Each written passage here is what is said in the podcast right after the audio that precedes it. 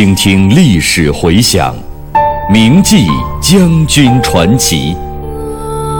纪念中国人民抗日战争暨世界反法西斯战争胜利七十周年之际，由解放军出版社出版、中央人民广播电台制作的百集配乐广播文学《张震回忆录》再次推出。总策划：张晓阳、看评：倪其生。编导叶子，播音方明、雅坤。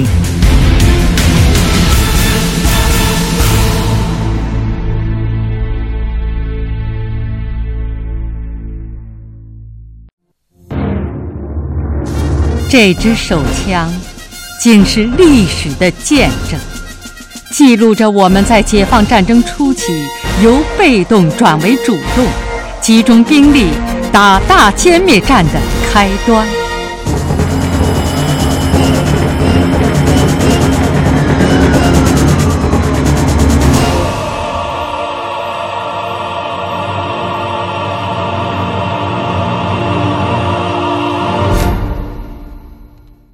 两淮之战是保卫华中解放区首府的艰苦一战，我九纵首当其冲。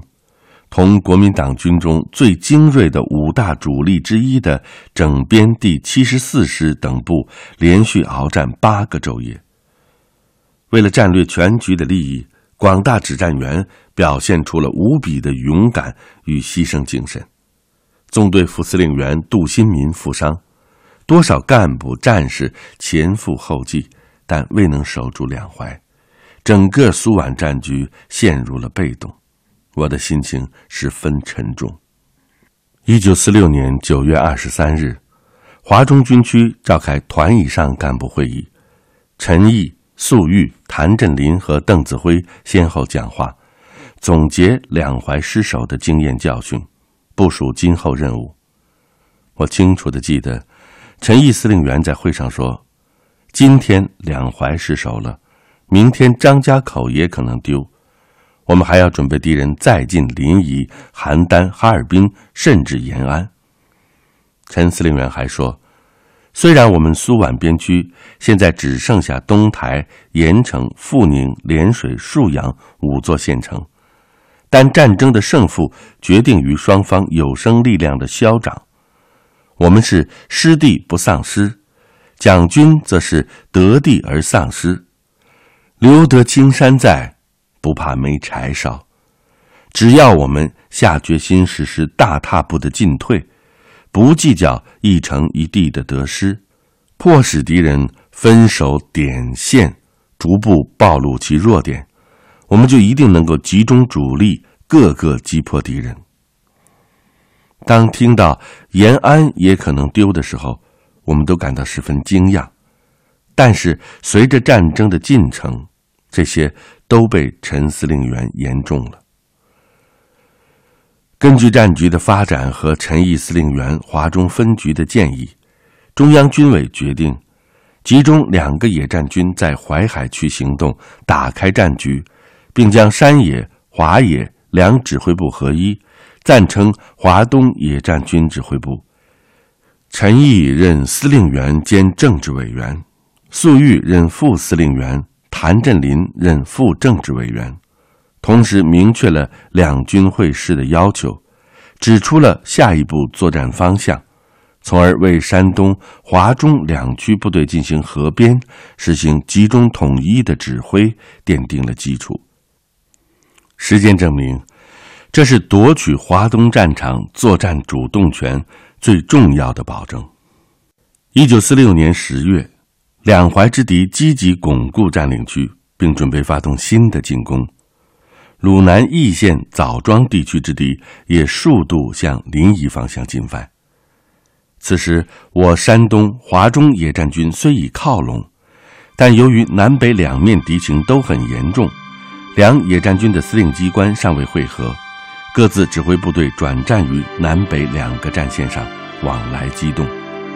我纵先后参加了涟水地区的防御战，六塘河、钱家集以南地区阻击桂系第七军的作战。后来奉命于十一月上旬，经沭阳进抵宿迁以北叶海子、邵店地区。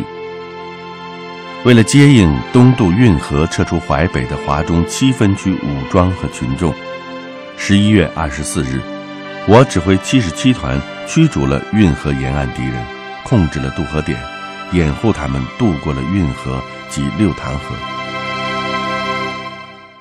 就在这个时候，敌人以整编第六十九师。以及从鲁西南地区调来的五大主力之一的整编第十一师集结于宿迁，准备分成左右两路向沭阳和新安镇发起新一轮进攻。同时，敌军还分别由淮阴向涟水、东台向盐城易县、枣庄向临沂发起进攻。企图压迫我淮海地区及陇海路东段的山东华中野战军北移山东，而后在山东境内与我军主力决战。为了改变苏北鲁南战局，我军决心集中二十四个团的兵力，发起肃北战役，歼击由宿迁进犯之敌。这是山东与华中野战军会合后的第一个大仗。十二月十二日，粟裕司令员打来电话，命令我纵坚守五花顶、来龙安、叶海子等要点，配合野战军主力，拒迁由宿迁新安镇和宿迁沭阳公路来犯之地。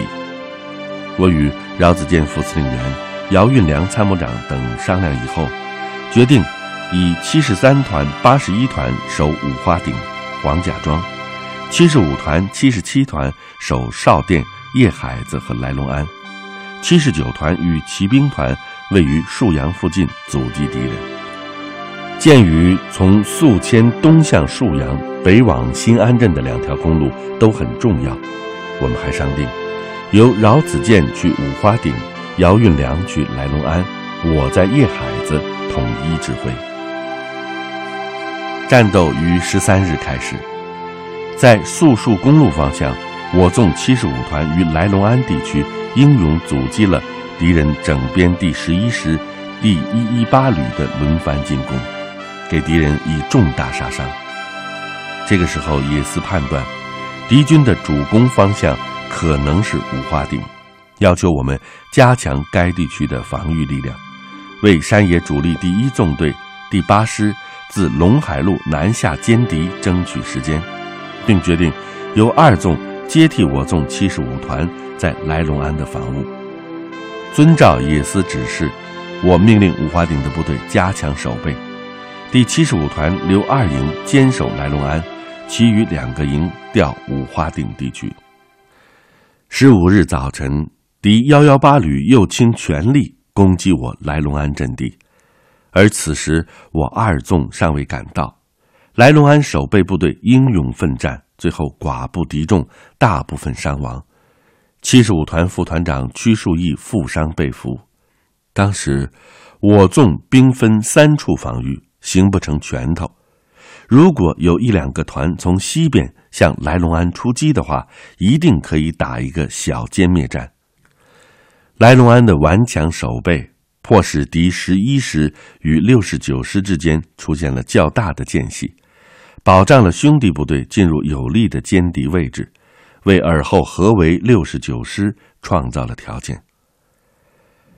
在宿新公路方向的五花顶，饶子健看到敌军频频调整部署，判断敌人可能要撤退，觉得我军可采取相应的行动，便向野司做了报告。陈毅、粟裕首长立即定下发起攻击的决心。一纵和八师迅速南下，向小店子及其南北地段的敌军实施突击。八师以坚决果敢的行动，与敌人反复争夺，终于牢牢地控制了小店子北面的峰山。这是战场重要的制高点。一纵迅速地猛插井儿头、曹家集，与东面的二纵和我们九纵、北面的七师等部。分割了敌十一师与六十九师的联系，切断了六十九师的退路，将其主力分割包围于仁和圩、苗庄、小店子、罗庄等地。根据敌军龟缩于数个村落固守的态势，我考虑，我纵兵力少，分头歼敌力量不足。另据侦察判断，敌六十九师的指挥机关在仁和圩，于是我决定九纵队停止对苗庄的攻击，先集中力量向仁和圩之地实施突击。晚十二时发起第一次攻击，但因外围没有扫清，攻击受阻。第二天上午，野司准备向敌六十九师的重点防御阵地发起全面进攻。为保证突击一举成功，我觉得还应多增加些力量，便向野司提出建议，将二纵与九纵主力集中使用，以求迅速解决仁和墟之地。下午二时许，野司命令我纵归二纵指挥，集中全力解决仁和墟之地，对十一时则以少部兵力加以钳制。当天晚上十二时，我们对仁和墟发起第二次进攻。但是因九旅没有及时到达预定位置，致使整个动作不能配合，敌我双方又形成了对峙。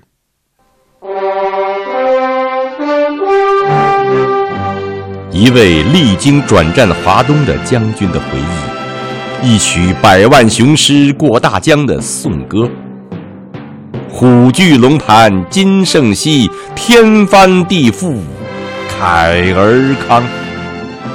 他在解放战争中九死一生。我是蒲存昕，我是王刚。您现在收听到的是百集广播纪实作品《张震回忆录》第四章《转战华东》，题记演播牟云，主讲人李野墨。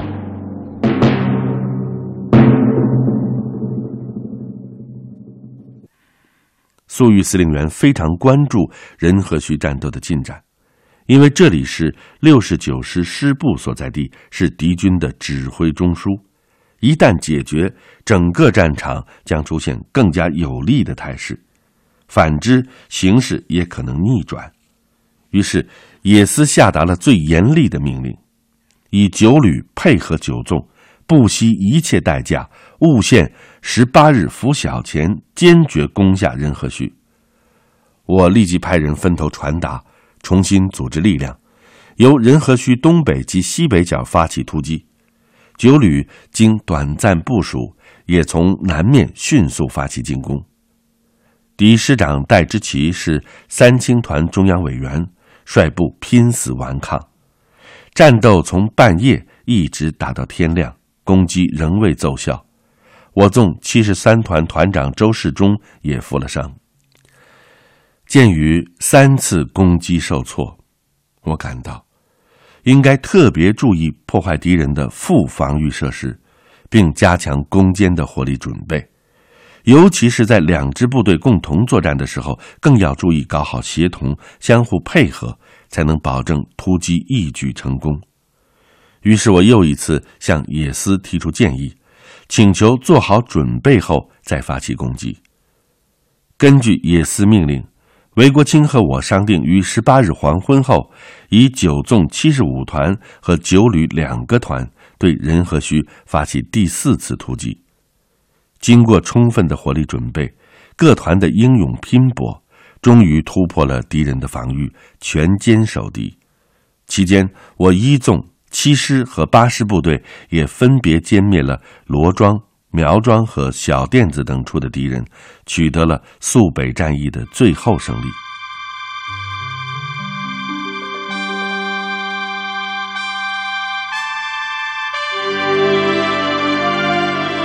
经过仁和圩战斗，九纵的攻坚能力，以及两支部队同时攻击时的协同配合等，都得到了新的锻炼。尤其是在久攻不下的情况下，越挫越勇，始终保持了坚韧不拔的战斗意志，经受住了严峻的考验。在肃北大战中，我军共歼敌两万一千人，敌师长戴之奇自杀，副师长饶少伟被俘，七十五团缴获了戴之奇的左轮手枪。七十五团团长佘其义、政委李毅把它送给了我，作为仁和胥血战纪念。其义同志在淮海战役中英勇牺牲，李毅同志于解放后病故。这支手枪我珍藏多年，一九七九年按照规定上交了。当时真有点犹豫，因为它毕竟是历史的见证，记录着我们在解放战争初期由被动转为主动，集中兵力打大歼灭战的开端。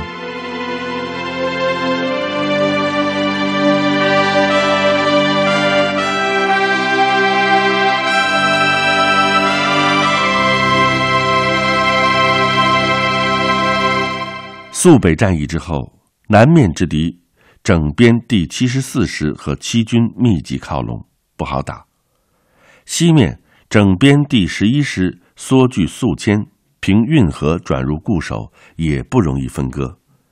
在陈粟首长的指挥下，野战军主力挥师北上，发起鲁南战役。从一九四七年一月二日至二十日。先后在易县、枣庄地区歼灭敌整编第二十六师、五十一师和第一快速纵队，共五万三千人。此间，我纵在南线，与六师、七师和二纵一起，由谭震林副政委指挥，阻击整编第十一、七十四、八十三师北犯，保证了鲁南战役的胜利。为了进一步加强山野。华野的集中统一，陈毅司令员主持召开了鲁南会议。他反复强调，要树立整体观念、统一意志、统一行动、统一组织、统一制度，要以兄弟般的团结为第一义务，克服山头主义、本位主义，要着眼大局，照顾友邻，照顾团结，照顾地方，照顾兄弟兵团。要深入学习与贯彻毛主席运动战的思想，以战养战，以战交战，打一仗进一步，一面打仗一面建设。粟裕司令员后来在总结从肃北到鲁南战役的作战经验时，认为这是华东战区的第一个转折，是两支野战军会师的初战。他深深的感到。兄弟部队之间形成的信任是无价之宝。鲁南战役期间，领导上开始具体筹划山东、华中两支野战军合编问题。我们九纵面临重大调整，开始准备让九纵与华中七分区合并，坚持淮北敌后斗争。据此，我们在一九四七年一月中旬召开了淮北地委会议。讨论坚持淮北的方针，我曾建议赖毅同志留在九纵，因为我们过去配合的很好，遇事能想到一块儿。但是上级仍决定调他到华东军区工作。邓子恢政委专门找我谈话，说中央来了电报，要我率领九纵打回淮北，并由我兼任淮北地委书记。当时。我非常想带部队打回去，因为抗战八年，大部分时间我都在淮北度过，那是我们亲手开辟的根据地。后来，因为要组编华东野战军，粟裕司令员向中央军委建议，以九纵两个团加骑兵团重返淮北，另三个团与二纵合编，我留在二纵工作。中央军委同意了这个意见。于是我们再次召开淮北地委会议，研究重返淮北敌后、坚持斗争的问题。参加会议的有刘瑞龙、刘玉柱、张基武等同志，决定组成淮北支队，由饶子健任司令兼政委，赵慧川任副司令员，王学武任政治部主任，率领七十七、八十一团和华中七分区独立团及骑兵团一部。于一月十八日渡过运河，重返淮北路东地区，开展敌后游击战争。我一直送他们到运河边，与饶子健等同志一一握手告别。一月下旬，我率领七十三、七十五、七十九团转移到陇海路北郯城一带，利用这个机会召开了营团战术研究会，总结肃北战役的经验教训。会上，我结合仁和区攻坚战这个实例，讲了游击战中的攻坚与运动战中攻坚的不同特点和打法。就在这个时候，姚运良参谋长从野司发来电报说，上级已经决定我们九纵三个团恢复原第十一旅番号编入二纵。一月二十八日，我们宣布了这一决定，并研究了河边动员等问题。华中野战军第九纵队前后存在了一年零一个月，正值解放战争最困难的时期。广大指战员英勇作战，从淮北到苏北，再到鲁南，前赴后继，累计伤亡达五千余人。自己竭尽全力，然未尽全功。通过战争的实践，我又学习和领悟到了一些东西。尤其是对解放战争初期的战略方针、大踏步进退的运动战、歼灭敌人与守城保地的关系、集中兵力各个歼敌、局部利益服从全局需要等问题，感受颇多。从这一阶段的作战来看，中央军委在战略指导上有一个逐步调整的过程。处于不同方向上的野战军首长也有各自的看法和建议。但是，华中战局的实践表明，我军只能在战略内线作战，立即转入战略外线，采取敌进我进的行动是困难的。这是由敌我双方力量对比和战场实际情况决定的。各作战方向必须根据不同情况，以最有效的作战形式打击敌人，同时从整体的战略利益着眼。注意相互间的协同配合，保持战略上的集中统一尤为重要。在数十万敌军的大规模进攻面前，在敌强我弱的情况尚未根本改变之前，我解放区一些城市的失守是不可避免的。只有让出一定的空间，才能集中兵力，达到消灭敌人有生力量的目的。单纯为保守某些城市而过早的与敌主力决战是不利的。当然，对于那些有战略意义的、有有利地形为依托、便于坚守的要点，也要顽强的坚守一段时间，以遏制敌军的进攻势头，坚定和鼓舞解放区人民敢打必胜的信心，为转移后方争取必要的时间，特别是为实施运动战。歼灭战创造条件，这些经验与教训都是用鲜血换来的，是从战争中学习战争的结果，为今后参加更大规模的作战、适应解放战争新的特点和规律打下了坚实的基础。